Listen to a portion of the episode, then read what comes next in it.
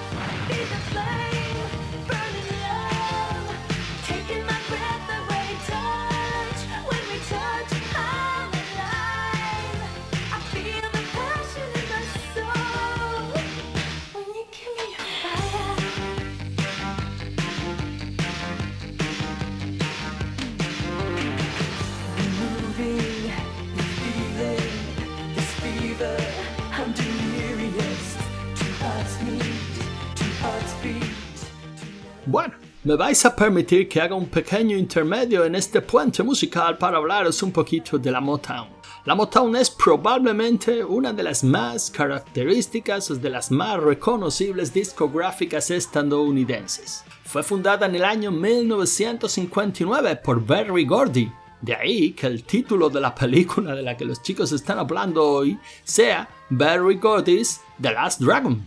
Su nombre original fue Tamla Records a partir del momento de su creación, fue tal la difusión que alcanzó 45 sellos musicales diferentes. La década de los 60 supuso el cenit de esta discográfica, llegando a conseguir su propio sonido, el sonido Motown.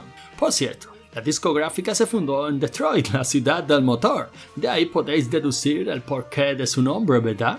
Son muchos los artistas que han grabado para la Motown y han contribuido a tan característico sonido. Artistas como Stevie Wonder, Michael Jackson, The Commodores, Lionel Richie, Queen Latifah, Pixelot y muchos, muchos otros. Como he mencionado, la Motown abarca una cantidad increíble de sellos musicales, cada uno especializado en un género. Por ejemplo, para Soul tenemos la propia Motown, Tarla, Gordy, Mad O.D., Miracle y Mo West. Para Gospel tenemos el sello Divinity, para Rock, Infinity, Morocco, Rare Earth, Ardent, para Jazz tenemos Blaze, Chaisa y Workshop. Para Country, Hitsville, Land y MC.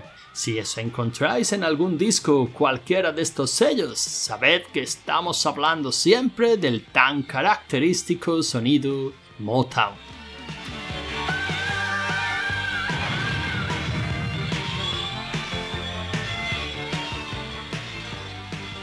Qué maravilla, pero, pero es que la música de esta película está casi a la altura, casi a la altura de las escenas de acción. Si es que no defrauda en ningún sentido. Vale, vale. O sea, está todo muy parejo.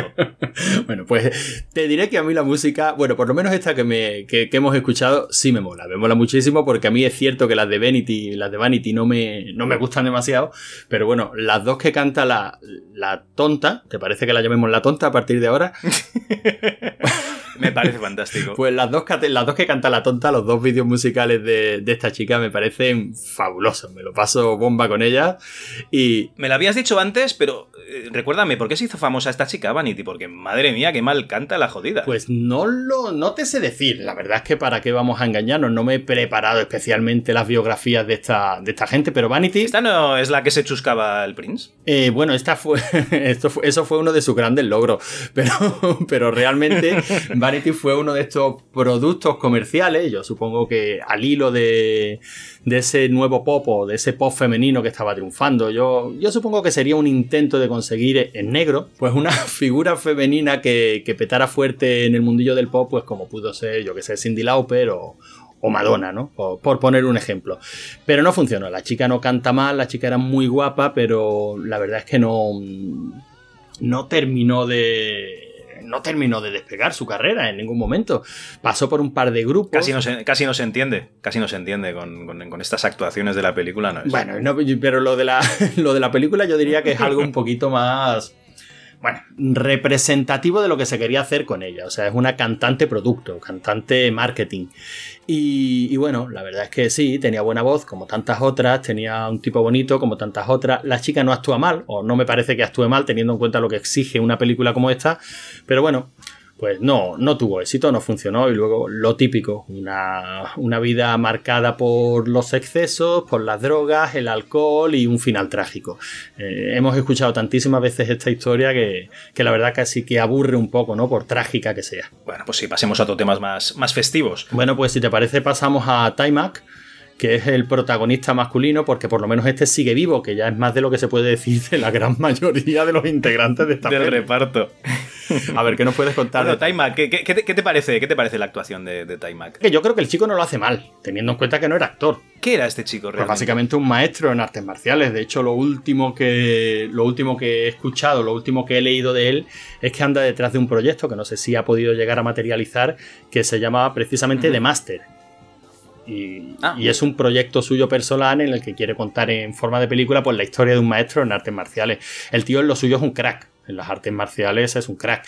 Como actor, pues personalmente creo que no lo hace mal. ¿Sabes lo que pasa? Que en esta película el, personaje en sí es tan tonto que, que, igual realmente sí que necesitaba este tipo de actuación, ¿no? Porque es un, un personaje que le están diciendo que tú eres el último dragón, que eres el último dragón, mira dentro de ti, en tu interior está la fuerza, eh, eres un maestro. Y el tío que no, que no, que no, que no, y se da de cabezazos contra la pared hasta el final de la película, pero mm, igual es la inocencia que intenta plasmar que, hace que sea el personaje muy... No sé, muy, anodino. Bueno, realmente esto casi lo que es el arco del personaje a lo largo de la película podría ser un, camino del héroe, pero para Teletubbies porque, porque es verdad que, el chaval más claro no se lo pueden poner. O sea, su propio maestro se lo dice desde la escena 1. O sea, empieza la película diciéndole el maestro, yo ya no puedo enseñarte más. Tú eres el maestro. Joder. Chicos, más claro no te lo pueden decir.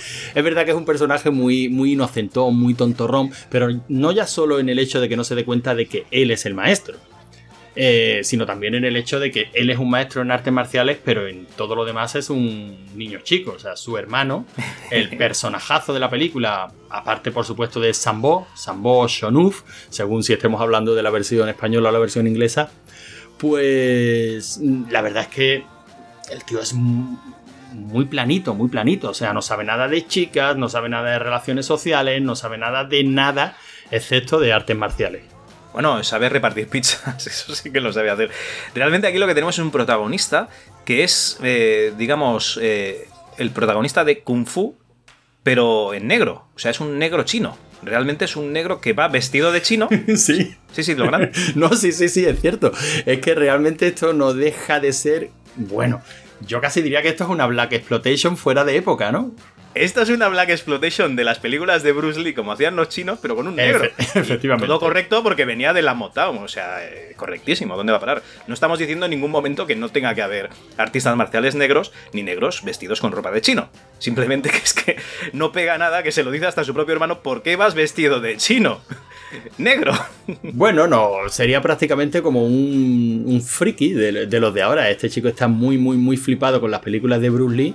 De hecho, la película es casi un canto homenaje a, la propia figura de Bruce Lee.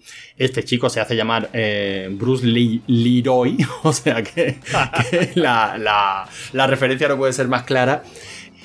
Y bueno, realmente no hemos contado de qué va la peli, pero si, si te parece hacemos una sinopsis rápida y terminamos de desgranar el resto de personajes. Sí, hombre, tenemos a un negro que está en una clase de artes marciales, en el que le lanzan unas flechas, las cuales parte él y coge una en el aire con sus manos desnudas, y le dice el maestro que cómo sabía que era el azul, porque seguramente no se ve en la película, pero tenía que coger la flecha azul, y él dice, lo he sabido pero sin saberlo.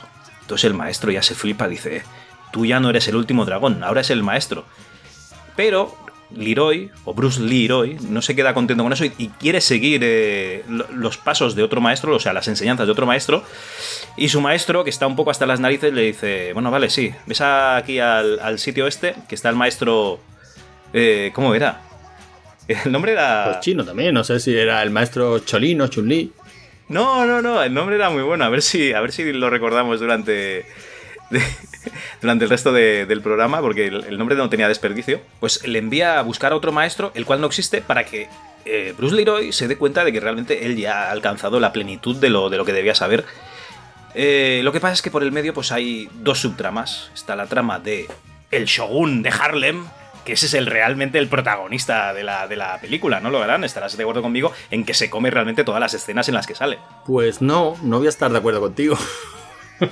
Bueno, pues vamos a ver, el segundo, el segundo de Harlem, el, hijo de puta negro más guapo, ¿no? ¿Cómo era el hijo puta negrata más guapo de todo Harlem? ¿Quién es el más chulo del barrio? ¡Sambo! ¡Sambo! La verdad es que es un personaje. no me digas que no. Es un personajazo. Es más, diría que el enemigo final de la primera fase del Final Fight está bastante inspirado en este, en este tío. Y. Pues no te voy a decir que no. No, ¿no te lo parece? ¿No te da un aire? No, no, no, que, no te voy a decir que no.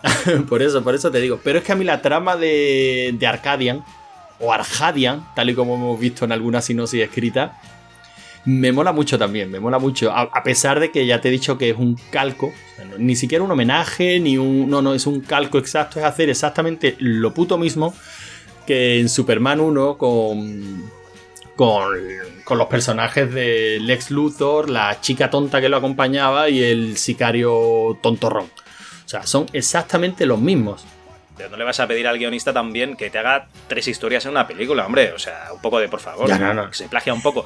No pasa nada. Hay una ministra que se ha copiado 19 páginas en un máster, en un trabajo de fin de, de, trabajo. Una ex. Que yo lo veo bien, porque. Ministra. Ex ministra. Sí, sí, ha dimitido. Dos sí, durante, el partido de la, durante el partido de la selección para que no se entere nadie. Pero no, no, no, no profundicemos en esto. No, no, yo lo veo correctísimo. De un trabajo de 200 páginas, copiarte 19, ¿quién cojones no lo, lo va a notar? Pues alguien que ha estado ahí estudiando. Pues bueno, aquí el guionista pues se ha copiado un poquito de Superman 1, pues se ha copiado un poco de Superman 1. No, no, no, perdóname, no se ha copiado un poquito de Superman 1. O sea, son los mismos personajes.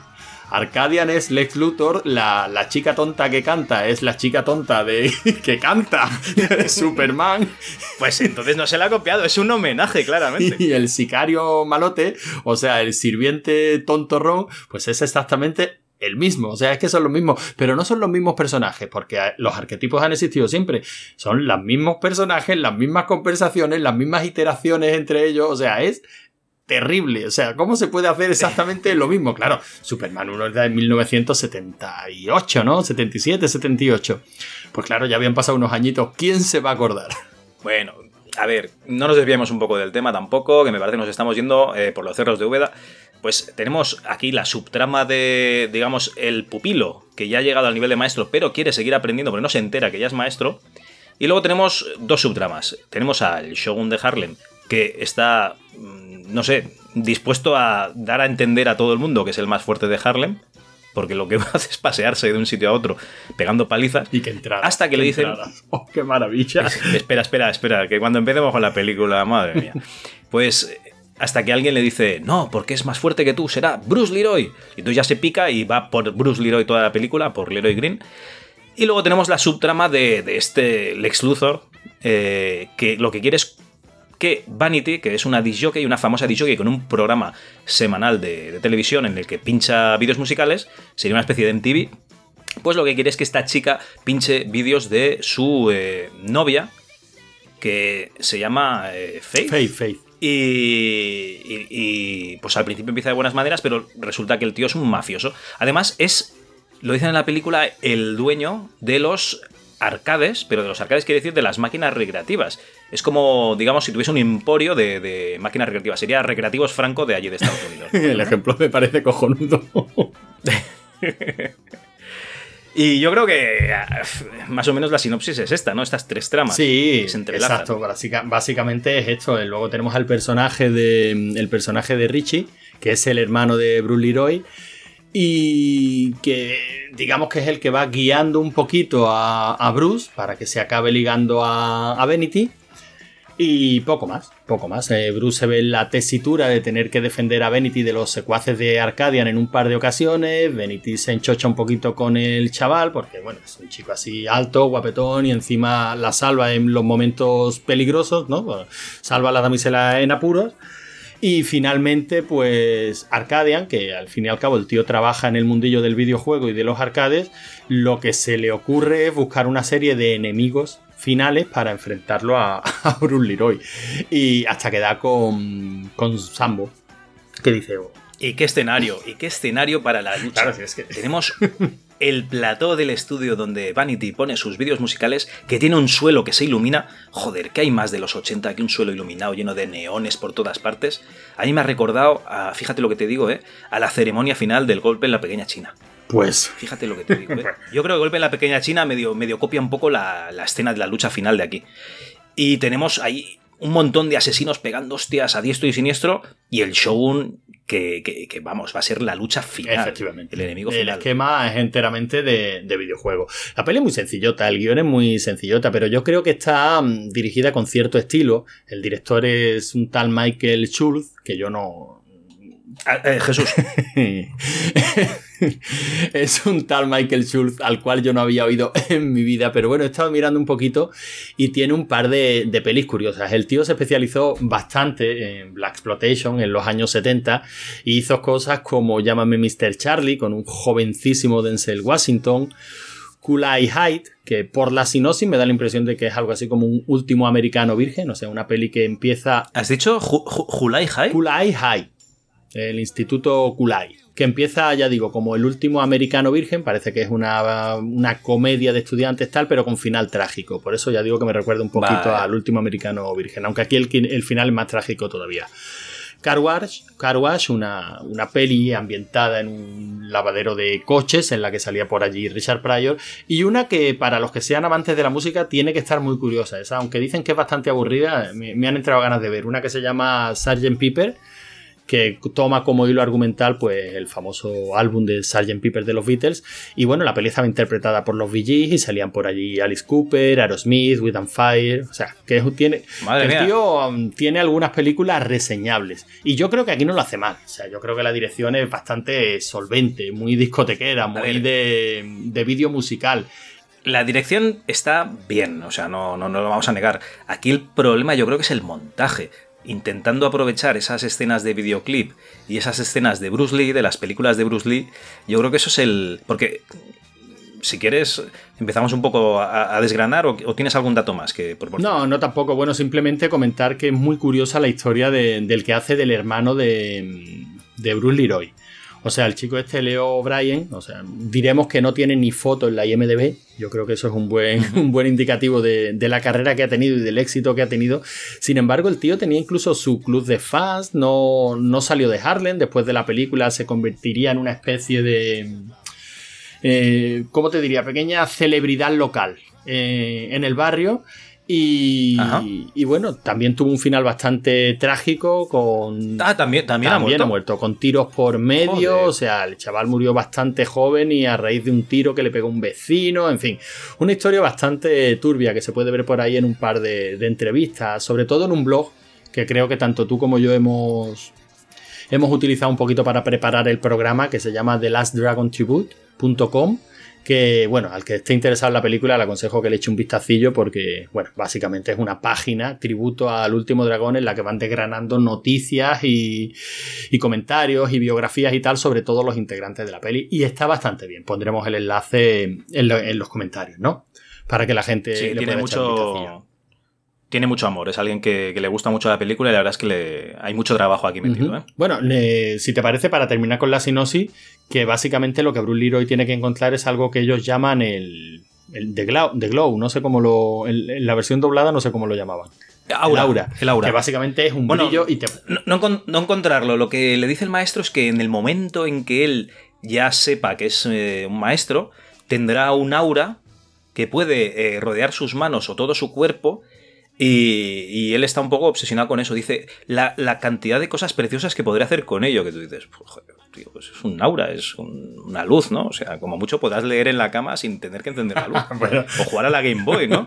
En el 85. Pero date cuenta que la peli es muy discotequera. La peli es muy de, de vídeo musical. O sea, eh, tiene que quedar en los vídeos musicales de muerte, como efectivamente no, no, te lo voy, vemos al final de la Te lo voy a explicar. Te lo voy a explicar. Básicamente, tenían ese efecto especial y lo reservaron para el final de la Pues fíjate que si no fuera por ese efecto especial, eh, es más, una teoría que mantengo y que mantendré siempre es que esta película no se acordaría absolutamente nadie de ella si no fuera por este efecto especial. Porque la peli es bastante simple, es una historia bastante facilona, o sea, e, evidentemente Bruce Leroy se tiene que enfrentar con el Shogun de Harlem en un par de, en un par de ocasiones, tiene esa lucha final en la que descubre que el poder está dentro de él y que él es el maestro, tal, le gana, tal, he hecho un spoiler, al final gana el bueno, pero si esa lucha final no estuviera iluminada por este aura, yo creo que la...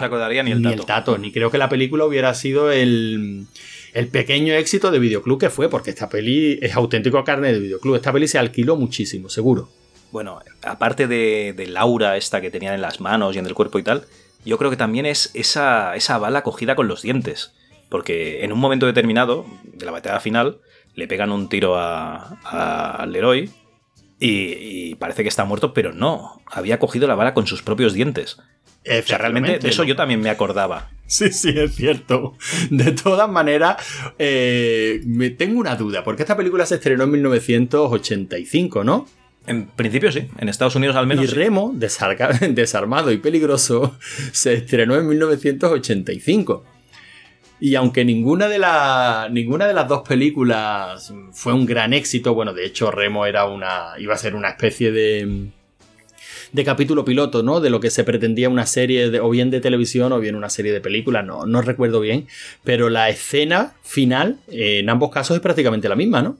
Sí, sí, se parece bastante. Mira, eh, se estrenó el 11 de octubre del 85 cuando ya se había estrenado El último dragón. Podemos decir, sin temor a equivocarnos, que Remo plagió vilmente a este último dragón, ¿no? Y que le pegó una paliza en, recaudación. Sí, bueno, eso por descontado. Remo fue, un, Remo fue un fracaso absoluto. No sé qué tal funcionaría el último dragón. Fíjate, fíjate que estás diciendo otra película que también la recuerdas de pequeño.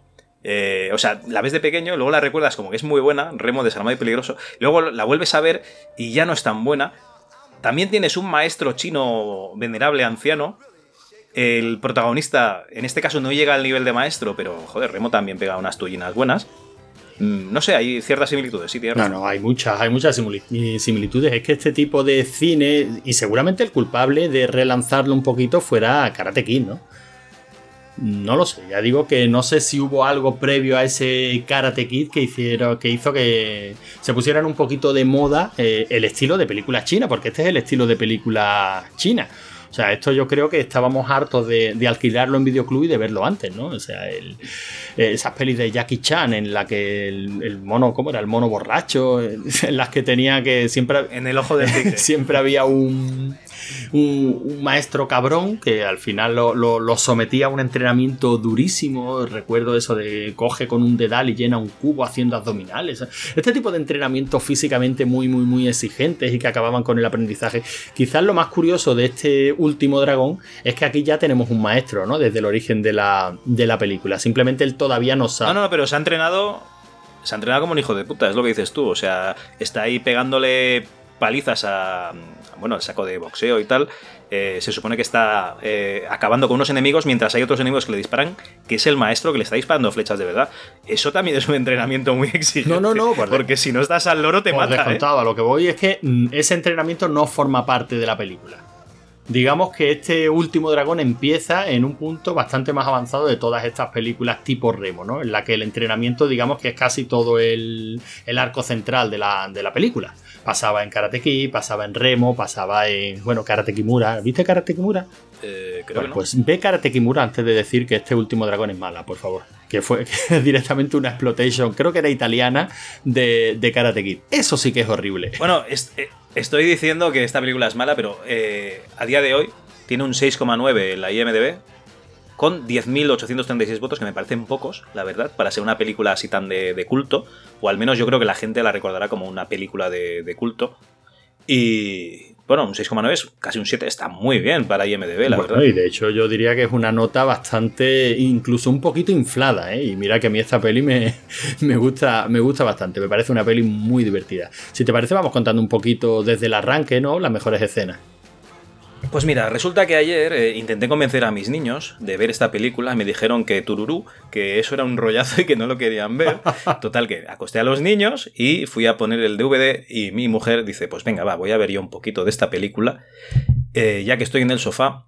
Y nada, pongo la película y yo creo que duró dos escenas, la del entrenamiento y la de, bueno, el entrenamiento que ya lo hemos comentado, que es el de la flecha, y la siguiente escena ya es que Bruce Leroy está en un cine viendo una película de Bruce Lee, que casi está más Bruce Lee en la pantalla que, los protagonistas, y entra, eh, imaginaos que estáis en una sesión de cine viendo una película de acción con vuestras palomitas, vuestro refresco y tal, y entran seis subnormales disfrazados de como de kamikazes japoneses y uno que va disfrazado como de samurái eh, y dice que él es el más duro, él es el más fuerte, él es el más guapo de Harlem y el que opine lo contrario que se enfrente a él.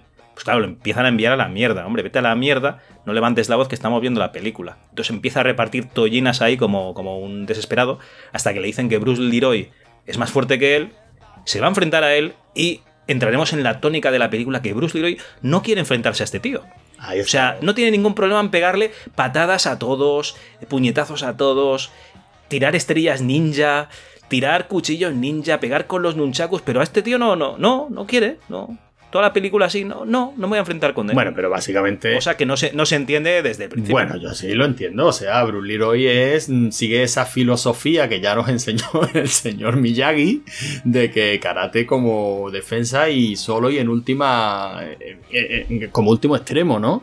A Bruce Leroy. Y por eso te dejas pegar y dejas que peguen a los tuyos. Eso es un poquito. Yo creo que, yo creo que Miyagi le pega una paliza a unos pobres adolescentes cuando le estaban pegando a un Sí, sí, eso es como. En este caso. Es cierto que el comportamiento de Bruce Leroy es difícil de entender y un poco extremo. Porque, bueno, Bruce Leroy, entre otras cosas, es a su vez maestro de artes marciales. Tiene su propia escuela con su grupito de, alumnos. Y este Sambo va a vacilarle a su propia escuela y lo tira al suelo y lo obliga a besarle las bambas. O sea que, que no es que la cosa vaya en plan suave, ni muchísimo menos. O sea, este Sambo se mete. Para que os hagáis una idea, este Sambo, o sea, este Sambo no, perdón, el, protagonista, cuando se enfrenta con la peña, es un ninja, es, es, Ken, pegando patadas, eh, o Ryu, me, da igual, y, cuando se enfrenta a este Sambo, es Gandhi. Y le tira florecitas. Es que no tiene sentido. de todas maneras. Como decías, estaba Sambo pegándole una paliza ahí en su propio gimnasio. Sí, sí, lo obliga a besarle las bambas. O sea, lo humilla totalmente. Pero no contento con eso, se planta en la pizzería de los padres de Bruce Leroy y le destroza la pizzería. Porque los Madre mía, un destrozo, tío. Dos mesas rotas, una máquina de, discos, la puerta. es eh, eh, una máquina de discos que ni siquiera era suya, o sea, que era alquilada. Pero si ni siquiera es mía, es alquilada. Es cierto que el comportamiento de Bruce Leroy es un poquito difícil de entender. Aparte, es un friki, si es que es un friki en todas reglas. O sea, si está comiéndose. un cosplayer. Sí, sí, si es que se está comiendo las palomitas en el cine con palillos.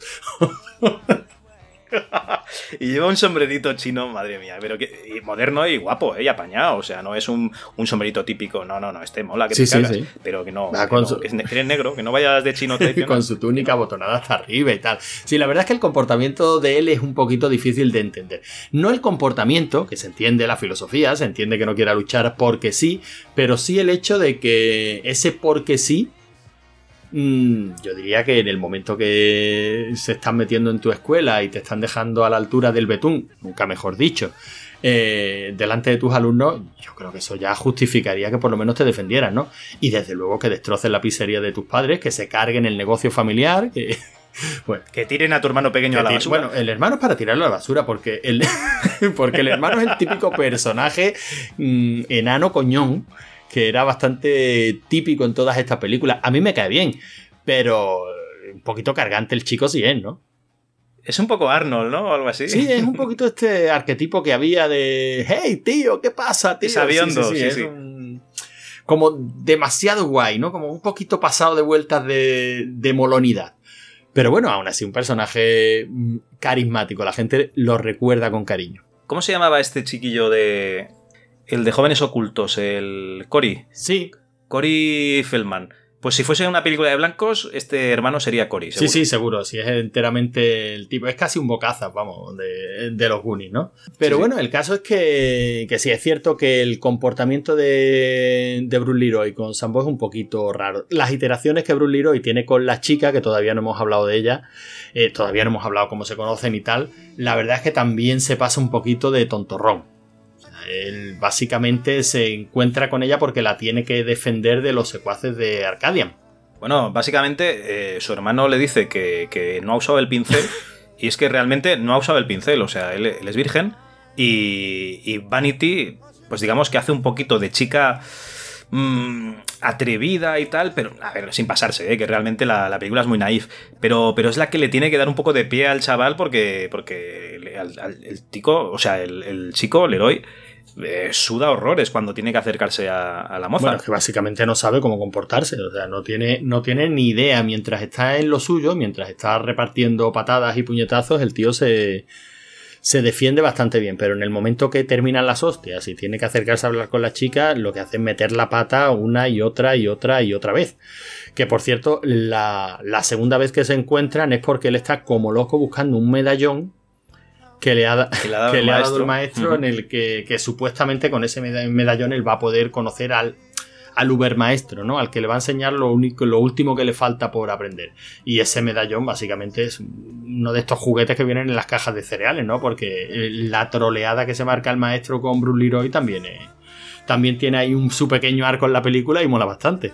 No, no, yo creo que es de lo mejor de la película. Me estoy acordando cómo se llamaba el maestro, era Chunchalao. verdad, El maestro que tiene que encontrar, que le dice, tienes que ir por toda Nueva York para encontrarlo, amigo.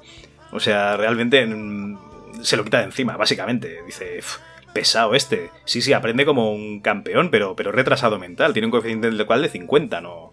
Me lo voy a quitar de encima porque, porque, porque es una puta lapa. Básicamente es lo que hace el maestro, se lo quita de encima. Que cuando lo va a visitar eh, otra vez al maestro, al final de todo, le dice, bueno, sí, sí, que no, no había nada, no necesitas nada para, para, ser un maestro, y está haciendo la maleta y dice, ¿qué dónde vas? a ver a mi familia. Que yo creo que lo que hace es que se está mudando para que no lo encuentre más.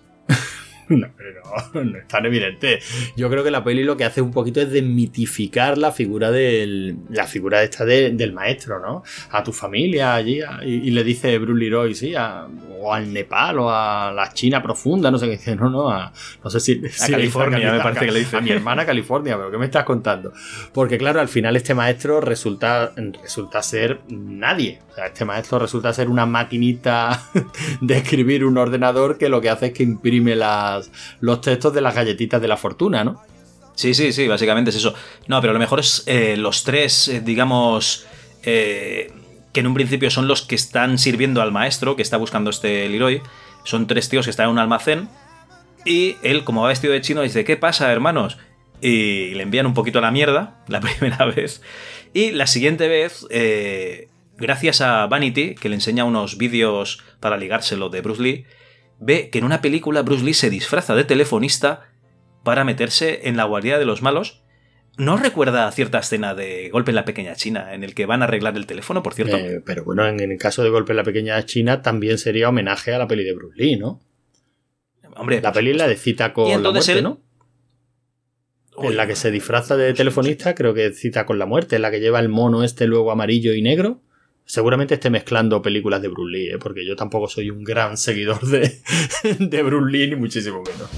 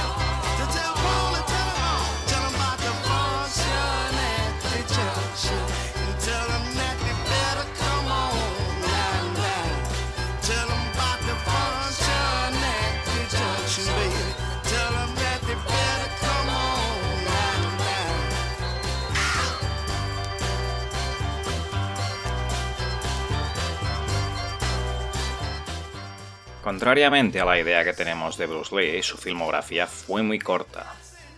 Eso es debido a su temprana muerte, a los 32 años. Pero la imagen que de él tenemos y de su leyenda hacen que en el subconsciente global Bruce haya participado en un sinfín de películas.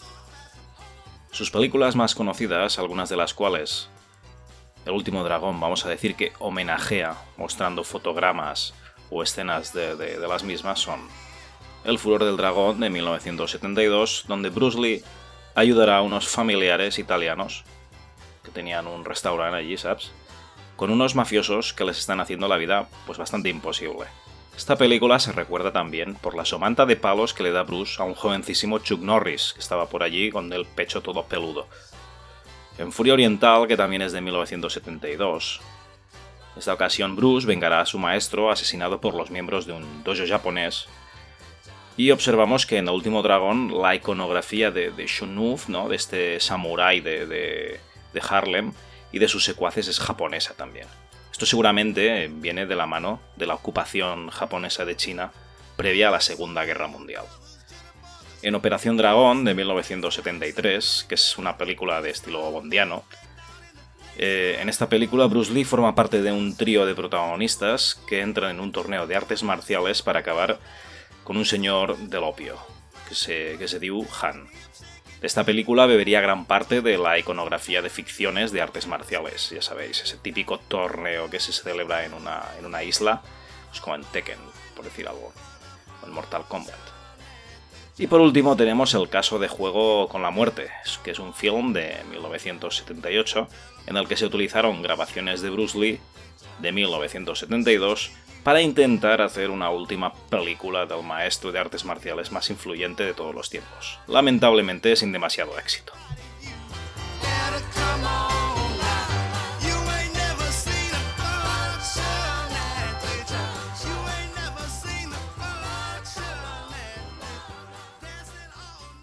Estábamos comentando que él ha visto en los vídeos que le ha puesto Vanity, él ha visto, ha cogido la idea de, de disfrazarse para colarse en la fábrica donde trabaja el maestro, ¿no?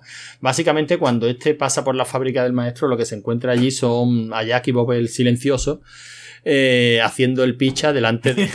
es el mismo perfil. Haciendo el picha delante de, delante de la puerta, ¿no? Tras la que se esconde el maestro. Estos son tres payasos fumados, eh, chinos fumetas y bebidos, Que, básicamente se dedican, dedican el día a, vacilar en la puerta. Cuando Bruce consigue meterse dentro de, la fábrica, y después de un par de escenas, la verdad es que este arco se me hizo un poquito largo, porque realmente para lo que... Esta película un favor, Logan, ¿esta película la has visto subtitulada? Esta película la he visto subtitulada y la he visto doblada, sí. ¿Han traducido la canción que están cantando los tres chinos la primera vez que, va? Es que la vi en versión. O sea, la canción la han dejado en versión original en, la película en doblada. Y creo recordar que dice algo como: Chúpamela a mí y yo te la chuparé a ti. o algo así. pues no me, no me he dado cuenta, pero oye, si te parece, ¿la ponemos, la escuchamos o qué?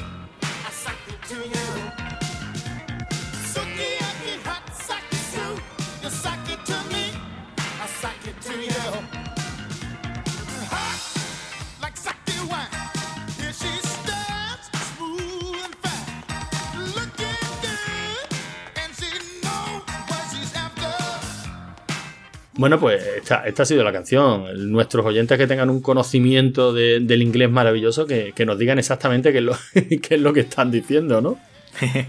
sí, porque yo no me he enterado de nada otra vez. Bueno, eh, realmente aquí eh, mm, Leroy se disfraza de pizzero, les va a llevar una pizza especial de... ¿De qué era? Una pizza de, de sushi, una pizza de, de, jengibre, no me acuerdo, una pizza de cosas chinas. Pizza de cosas chinas. Al, maestro. Y estos tres le dicen que no, que no, que se ponga a fumar con ellos ya a beber y tal. Y él dice, no, que ya vengo fumado y bebido de casa o algo así. dice, pues vamos a jugar a los dados, ¿sabes jugar? Y les hace jugar a los dados. Que, ¿Cómo se llama el juego este que dibujas las casillas con los números en el suelo? El, bueno, aquí en Málaga se le conoce como el guiso o la regaña pues juegan a la regaña con los dados. Pero bueno, ese, eh, ese, ese juego lo ha visto toda nuestra audiencia, seguro, en Pesadilla en el Street. que también sale una regaña dibujada en el suelo. Un poco más macabra que esta. Total, que al final los chinos le dicen que no hay ningún maestro, más que nada porque está a punto de pegarles una paliza a, los tres, eh, que no hay ningún maestro. Cuando le las pelotas. Es una maquinita que pone... sí que es una maquinita que pone papelitos eh, en la galleta de la fortuna y, el tío pues entonces ya dice, ¿qué pasa? Me ha engañado mi maestro, ¿Qué, ¿Qué, pasa aquí? Lo va a ver, le dice que no necesita nada para ser maestro y ya llegamos al arco final, ¿no? Porque tenemos el malo maloso que se ha encargado de, contratar una serie de, asesinos, de, jefes, ¿no? De, final de fase. Sí, básicamente Arcadian ha intentado en un par de ocasiones que, mm, que Vanity le ponga los vídeos. Eh, eso nos sirve a nosotros para escuchar un par de, un par de vídeos, que yo sigo pensando que es lo mejor de la película. Los vídeos musicales. Que sobran.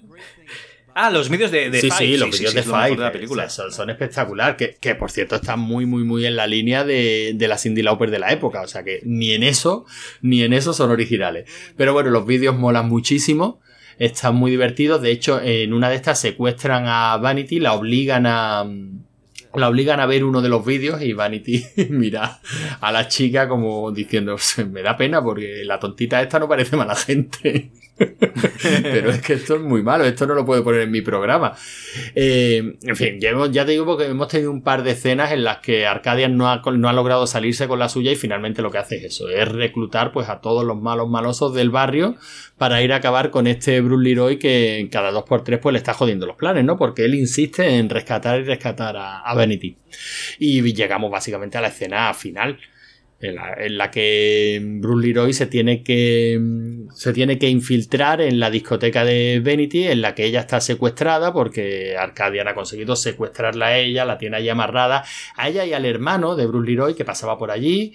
Total, que tenemos a las dos a las dos pobres criaturas amarradas eh, mientras Arcadian monta allí su show para presentar los vídeos de los vídeos de su novia de Faith, la cual por cierto ha ido a ver a, a Bruce Leroy porque hasta en esto es igual que, Superman, tiene un momento de dignidad de decir, mira, yo no, yo, no, no caso con este tipo de maldades, me voy y, vengo a decirte nada más que Arcadian va por ti y que tú eres muy buena gente y que yo me vuelvo con mi madre a estudiar peluquería o, algo así creo que Fire le...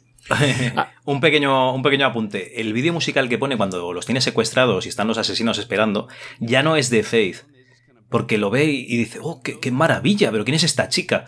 Y le dice un nombre que no recuerdo, el, secuaz, y, es como que él ya está interesado en esta otra chica para, representarla o que sea su novia o algo así.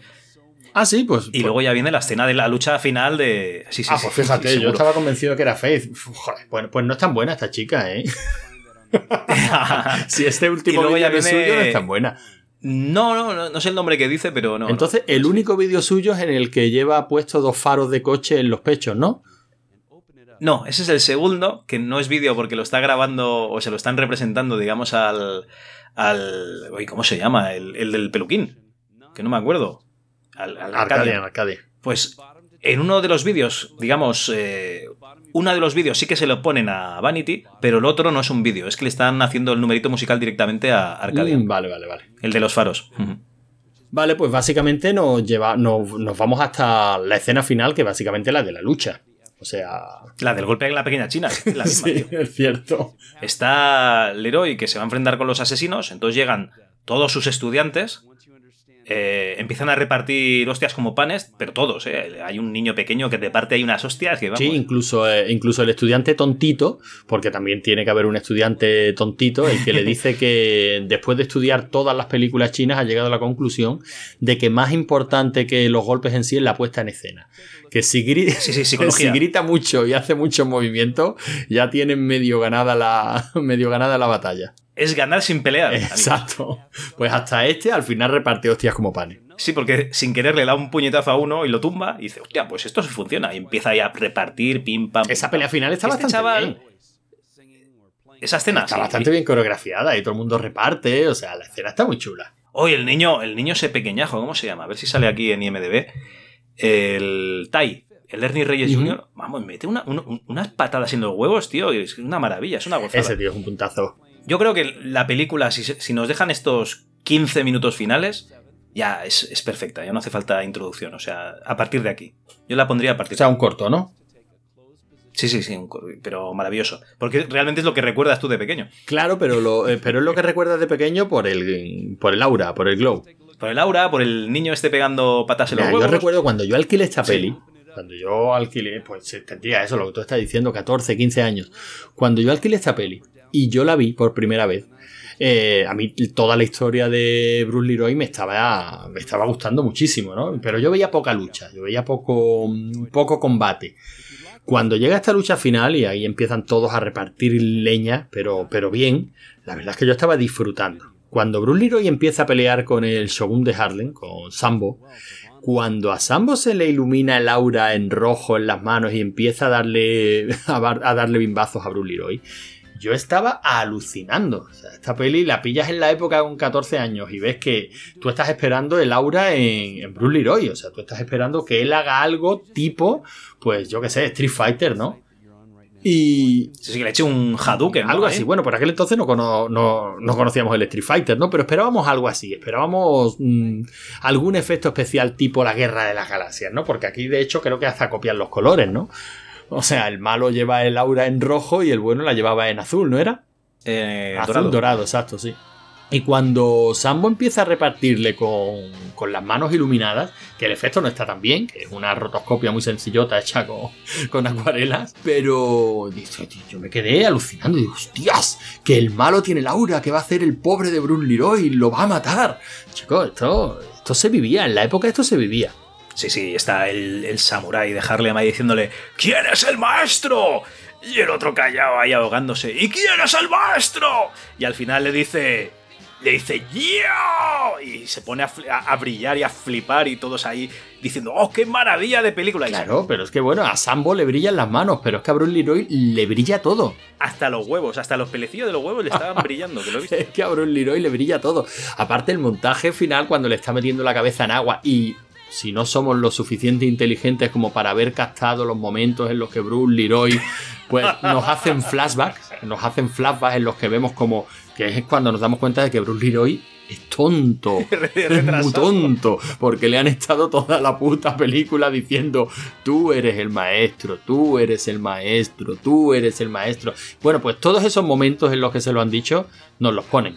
Todos hacen un flashback, otro flashback, otro flashback. Entonces, claro, Bruce Leroy dice, no, el maestro soy yo. Que tú te levantas y aplaudes, pero no por la emoción del momento, sino por, por decir, hombre, ya era, hora. hora. Oye, ¿no te recuerda un poco la escena, la de Willow, la de con qué dedo podemos dominar? Es exactamente lo mismo. No es que me recuerde un poco, es mm. exactamente lo mismo. Solo que aquí tiene recompensa inmediata.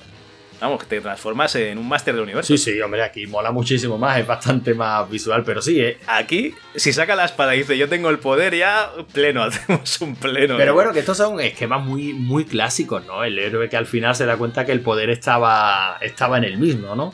Eso no deja de ser, ya digo, el camino del héroe, aunque aquí esté contado al estilo Teletubby. muy sencillito, muy esquemático, pero bueno, está todo aquí. Los personajes molan, la conclusión final mola, así es que la peli mola. Y lo que decías de que estaban los, digamos, los antagonistas de Superman, igual lo que te quieren decir eh, al haber elegido este reparto es que, es que Mac, el héroe green, al final se convierte en, un Superman, ¿no? Bueno, prácticamente, prácticamente sí. O acepta su rol como, como, maestro. Al fin y al cabo, él, digamos que durante toda la película eh, está intentando pasar desapercibido. O sea, Leroy Green está toda la película, pues bueno, eh, rehuyendo la lucha, ¿vale? Sí, él quiere transmitir sus conocimientos pues a sus alumnos, eh, está bastante contento repartiendo pizzas para la pizzería de sus padres, no, no tiene grandes aspiraciones. Esto podría ser pues podría ser perfectamente la génesis, ¿no? De un, la típica génesis de un superhéroe. Un Iron Fist que en principio se niega a luchar aunque tenga los conocimientos. Un, bueno, un Superman que, reniega de su de sus superpoderes porque él quiere tener una vida humana normal. Hasta... Sí, sí, es que básicamente, ya digo, tenemos un, un esquema muy, muy, muy manido eh, con una sucesión de secuencias muy manida, con unos personajes que son puros arquetipos, pero es que la peli tiene glow. es que tiene aura, es que mola mucho. Bueno, yo creo que los dos personajes, digamos, protagonistas de la película no son realmente Leroy y Vanity, sino que son eh, el Shogun de Harlem, en la versión castellana es el Samurai de Harlem, y, Faith Prince, que es la chica que, nos da a entender que, es tonta, pero que no es retrasada, que, tiene, digamos, las ideas claras de lo que tiene que hacer en la vida, incluso deja a este, a este Arcadian, lo deja plantado y se pira. Yo creo que, estos dos personajes, sobre todo el Shogun de Harlem, que es que se come cada escena en la que sale, porque mm, cuando eres pequeño, eh, los, digamos, secuaces del Shogun molan un huevo porque van vestidos de kamikazes y tal. y él es, malo y, se hace pasar de malo. O sea, es sería el 6 pesetas, ¿no? Que se pasa de duro el tío. Y, la iconografía, esas gafas. Joder, yo tengo unas aquí que me las compré por, Amazon. Esas gafas eh, con rayitas eh, oscuras. Ese símbolo japonés, esa especie de coraza que lleva siempre. Yo, creo que la iconografía japonesa del tío también mola mucho. Además, date cuenta de que los, malos son japoneses y, y los buenos son chinos. Curioso. Mm, pues sí, es cierto, la verdad es que no me había dado cuenta, pero es cierto. De todas maneras, estarás conmigo en que si decimos que una peli de superhéroes o una peli de, de aventura eh, es tan buena como bueno sea el antagonista, como bueno sea el malo, entonces me estás dando la razón. Esta película es cojonuda, ¿no? Porque, porque Sambo es cojonudo. Sambo es cojonudo. Lo que pasa es que Sambo solo sale en tres o cuatro escenas. Pero Entonces el resto de la película, el resto de la película son videoclips y explotations de Bruce Lee, amigos. Y bueno, si os gusta Bruce Lee y os gustan los videoclips de los 80, pues entonces os encantará el resto de la película, por supuesto. Pues sí, hombre, la verdad es que poco más se le puede. Yo creo que poco más se le puede pedir a una peli ochentera. Eh, si te soy sincero, creo que esta aguanta el tipo bastante mejor que otras muchas, ¿eh? O sea, yo creo que hoy día se sigue viendo con mucho agrado y la peli, bueno, echas un rato. Si estás una tarde tomando un café, pues la ves y, no te aburre, no, no te ofende, por lo menos no te ofende. Yo creo que es una peli, bueno, divertida, con la estética de la época. Es verdad que son. Todos los personajes son muy extremos. O sea, Sambo y su grupillo parece que están escapados de, de Warriors, que es de unos poquitos años antes, ¿no? O sea, la, estética es. No, no, no, no, pero Fíjate que los antagonistas de, mm, del Chico de Oro, que sería otra película fantástica, parecida de la época, eh, los antagonistas del Chico de Oro son prácticamente iguales, son tíos así, pues planos y todos vestidos más o menos ahí con harapos y tal. Y, se parecen mucho, porque incluso aquí hay uno que se llama Bestia, y me parece que allí en, en El Chico de Oro también había uno que lo llamaba El Bestia o algo así. Pero la película El Chico de Oro, pues aguanta muchísimo mejor el paso del tiempo, ¿no? Que, que, esta otra. Y yo creo que es por culpa de meterle esos videoclips pues, tan a Pues mira, yo te voy a. Ahora que están tan de moda las opiniones impopulares, te voy a decir que yo prefiero esto al Chico de Oro, ¿eh? Me parece fantástico que tu opinión sea esa. O sea, yo voy a respetar. Te lo digo, sinceramente. Es cierto que los videoclips son. Bueno, los puedes pasar, coño. Si es que los videoclips los puedes pasar. Igual que hay quien se pasa las primeras 300 páginas del Señor de los Anillos y hay quien no lee. Y bien que hace. Y hay quien no lee los primeros cinco capítulos de de la abadía del crimen, no, el nombre de la rosa. o sea que, que, bueno, las ventajas que tenemos ahora de los DVDs, pasar capítulos, avances rápidos, esto no es como en el tiempo del VHS, que tenías que ver la peli aunque fuera a cámara rápida. Pues yo creo que Golpe en la Peña China, El Chico de Oro, El Último Dragón son los exponentes de esta película que mezclaba un poquito artes marciales, fantasía, ¿no? un mundo alternativo, demonios y tal. Y en esta película, pues la alternativa al mundo, lo fantástico es ese llegar al nivel de maestro supremo, pasarse el último dragón y tener un aura que, te sirve para ser una especie de Superman. Y para repartir hostias como panes y poco más. Yo es que ya casi no diría nada más de la peli. Bueno, la verdad es que la peli no, no da mucho más de sí. Ya digo, podíamos abundar un poquito en, la trágica historia de sus protagonistas, ¿no? Pero bueno, ya os hemos remitido a un blog que, creo que mola mucho, que es muy completo. Y, a pesar de que nos llamemos rigor y criterio, no está en nuestro ánimo aburrir a la gente con datos que fácilmente se pueden localizar en la Wikipedia, ¿no? Esto pretende ser básicamente una charlita sobre nuestras impresiones sobre sobre aquello que nos apetezca. Pelis, mm, libros, eh, series de televisión, sean de ahora, sean de hace 50 años, porque la cultura popular me parece a mí que, no, no, conoce de épocas, o sea que tan válida es la de hace 30 años como la de ahora. Y bueno, estas han sido nuestras impresiones sobre El último dragón. Mm, si se te ocurre alguna cosita más que añadir, Javi.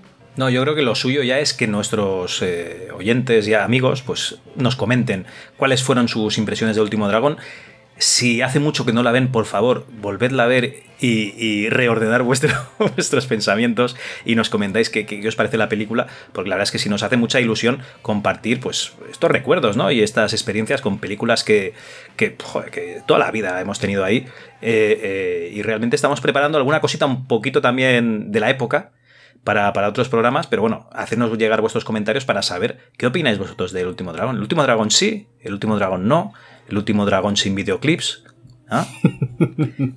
bueno, pues quizá, quizás eso sea lo que haya que hacer, un, remontaje, dejarla en, un, en, una peliculita de 60 minutos, quitar los videoclips y, y ir directamente al turrón y a lo mejor con eso tenemos casi la película ochentera perfecta. Eso es mucho decir.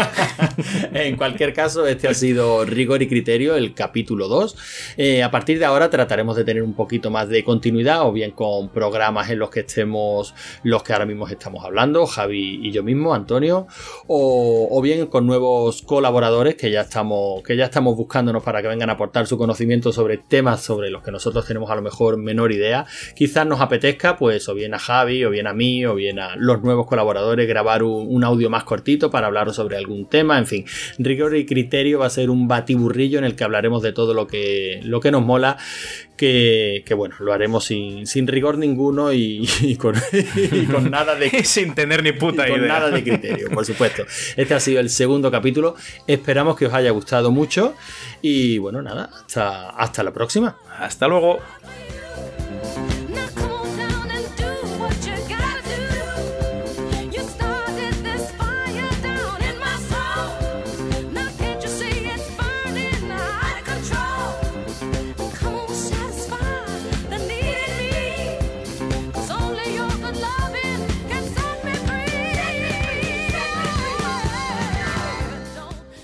Oye, tío Logarán, no me lo vuelvas a hacer. Esto es una puta mierda, pero el último Dragon, esto no lo aguanta nadie, macho. Hay videoclips, eh, los malos son retrasados mentales, no saben pelear. Joder, si hasta he dicho que el malo molaba, pero el malo es una mierda, hombre, esas gafas. ¿Tú te piensas Te lo juro por Dios que estoy empezando ya a arrepentirme de haber grabado esta, esta mierda contigo, porque no tienes criterio ninguno, tío. Pero el último dragón es la puta maravilla. Esto le da mil vueltas a golpe en la pequeña China, le da mil vueltas. Una polla, pero qué, pero, pero qué me estás contando, tío. Pero no tienes ningún tipo de rigor. No tienes rigor, chaval.